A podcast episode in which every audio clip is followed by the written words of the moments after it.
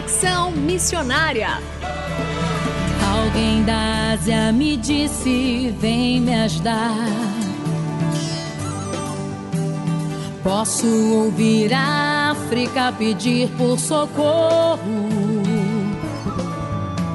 Ruanda, Somália, Nigéria clamando por um. Conexão Missionária o programa que aproxima você do campo missionário. Nosso propósito é informar de que maneira você pode se envolver com a obra missionária, compartilhar motivos para intercessão e também apresentar oportunidades para que você possa ir a um campo missionário. Iremos mostrar aqui como fazer missões de curto e longo prazo, entrevistas e a programação de eventos e atividades missionárias para quem deseja fazer parte daquilo que Deus está realizando no Brasil e no mundo. Fique conosco, está começando mais um Conexão Missionária. Fique conosco em Conexão Missionária.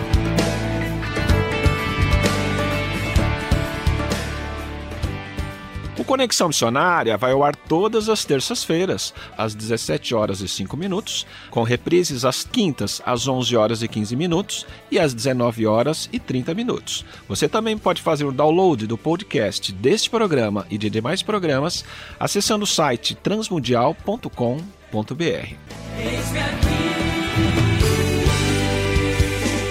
Fazendo Missões para quem deseja fazer parte daquilo que Deus está realizando no Brasil e no mundo. E continuamos hoje com a entrevista com o pastor José Bernardo, presidente da AME Evangelizar, tratando sobre a evangelização de adolescentes e jovens. Lembrando que você pode ouvir as outras partes dessa entrevista acessando o site da Rádio Transmundial e buscando lá pelo programa Conexão Missionária.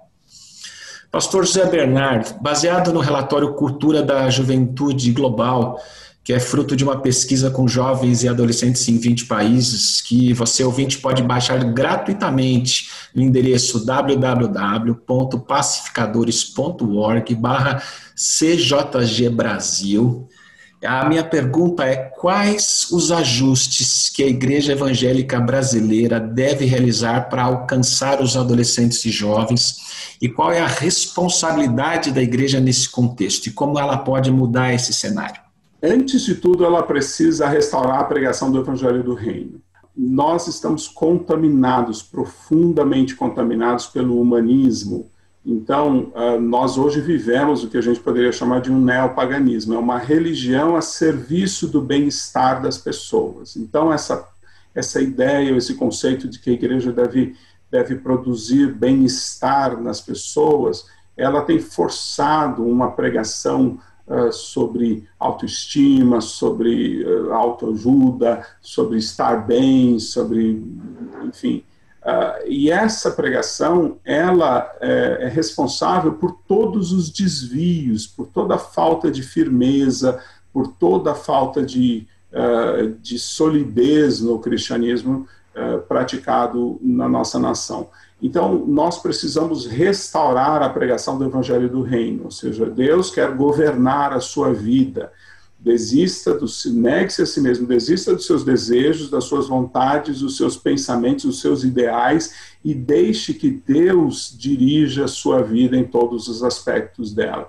Se essa pregação não for feita, não existe possibilidade de nós conduzirmos as pessoas nem à salvação e muito menos a uma vida de santidade, de compromisso com Cristo. As pessoas uh, voltadas para si mesmo e idolatrando o eu, idolatrando suas próprias vontades e necessidades, não verão a luz, não encontrarão a vontade de Deus, não serão salvas. Então, nós precisamos restaurar a pregação do Evangelho do Reino na igreja brasileira, insistir sobre isso. Os crentes precisam querer a pregação do Evangelho do Reino, os pastores precisam se dispor a isso, humilharem-se diante do Senhor e dizer: Eu vou pregar o Evangelho do Reino. Esse primeiro ponto o segundo ponto, eu diria, é, é, tornar os adolescentes participantes. Né? Essa igreja de consumidores, onde você vai para buscar a bênção, buscar alguma coisa,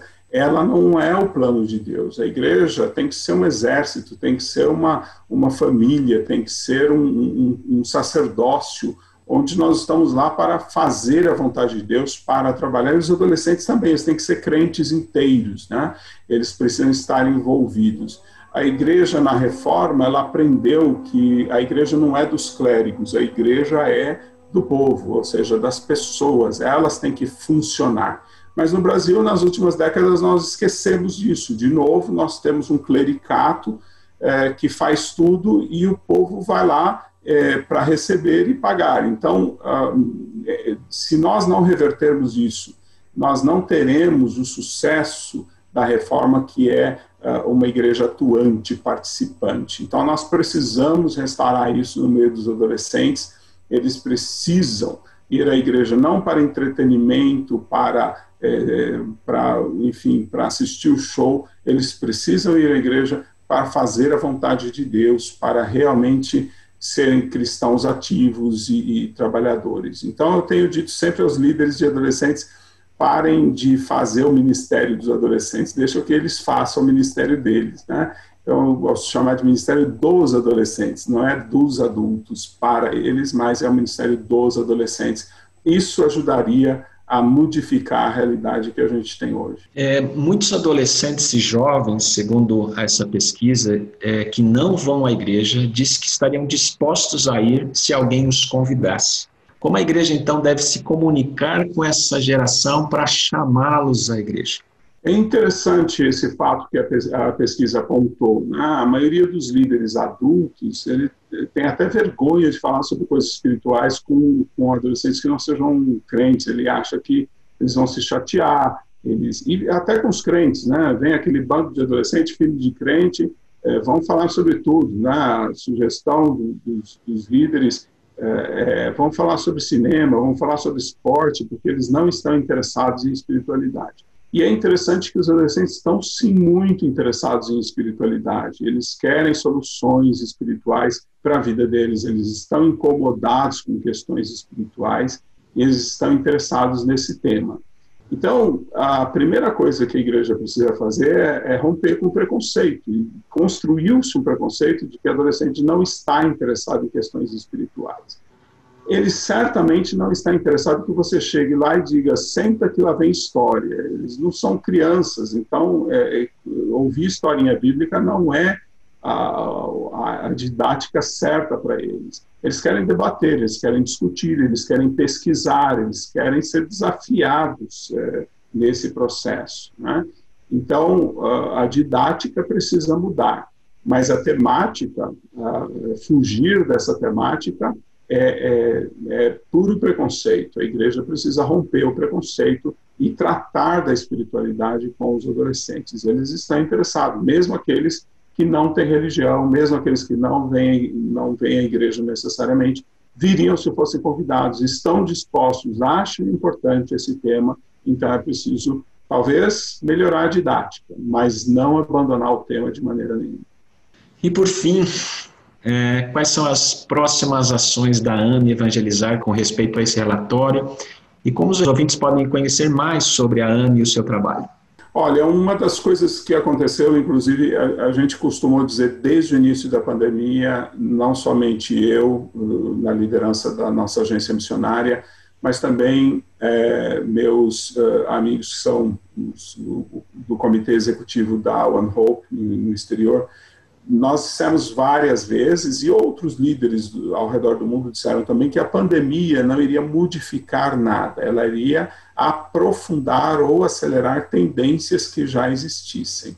Então, de fato, nós vemos uma tendência muito grande de digitalização, uma tendência muito grande é, das ferramentas, é, e não dá para lutar contra isso, né? não dá para simplesmente criticar. Eu até entendo que alguns pastores dizem, não, eu não vou oferecer ceia online porque, é, enfim, é um santo sacramento e eu não. Ah, enfim, há pudores e uma série de questões envolvidas, mas não vai dar para fugir uh, de, uma, de uma forte digitalização que a gente precisa é, incluir na nossa vida a partir de agora. Então, nós chamamos isso, você pode procurar na internet, toda essa discussão é ampla no mundo inteiro, no mundo dos negócios, no mundo uh, em várias esferas, que é a aceleração digital. Então, aceleração, ou aceleração da transformação digital.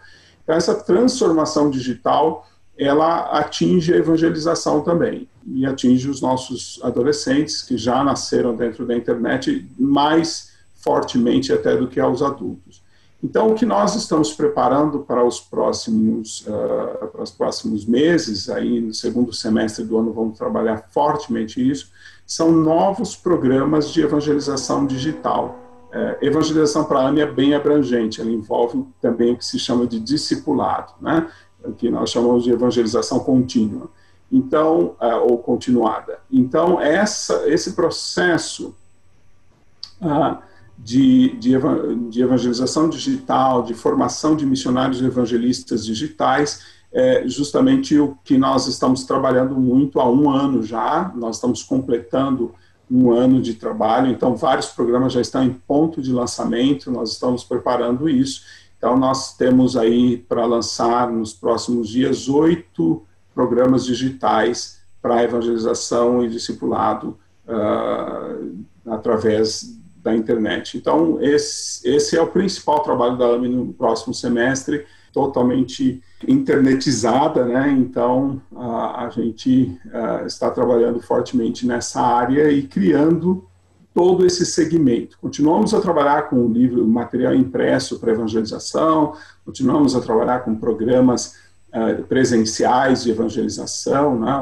oferecendo para a igreja, trabalhando com a igreja, mas devemos crescer cada vez mais nessa área digital, pisando nesse novo país né, que existe, que é o mundo digital.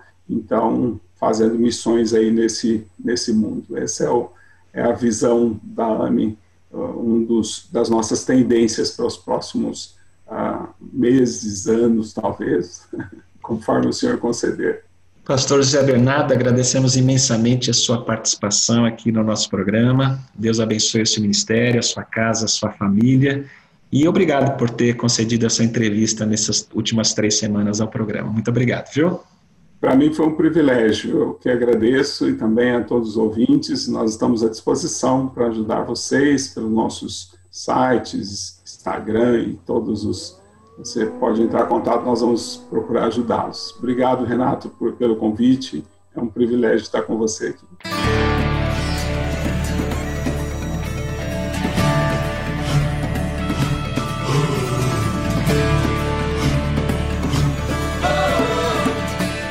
Estamos encerrando mais um programa Conexão Missionária. Eu, Renato Croja, juntamente com Marcos Grava, apresentamos e os trabalhos técnicos a cargo de Tiago Parisi. Vinhetas gravadas gentilmente por Renata Burjato. A você que esteve conosco até agora, Deus o abençoe e até o próximo Conexão Missionária.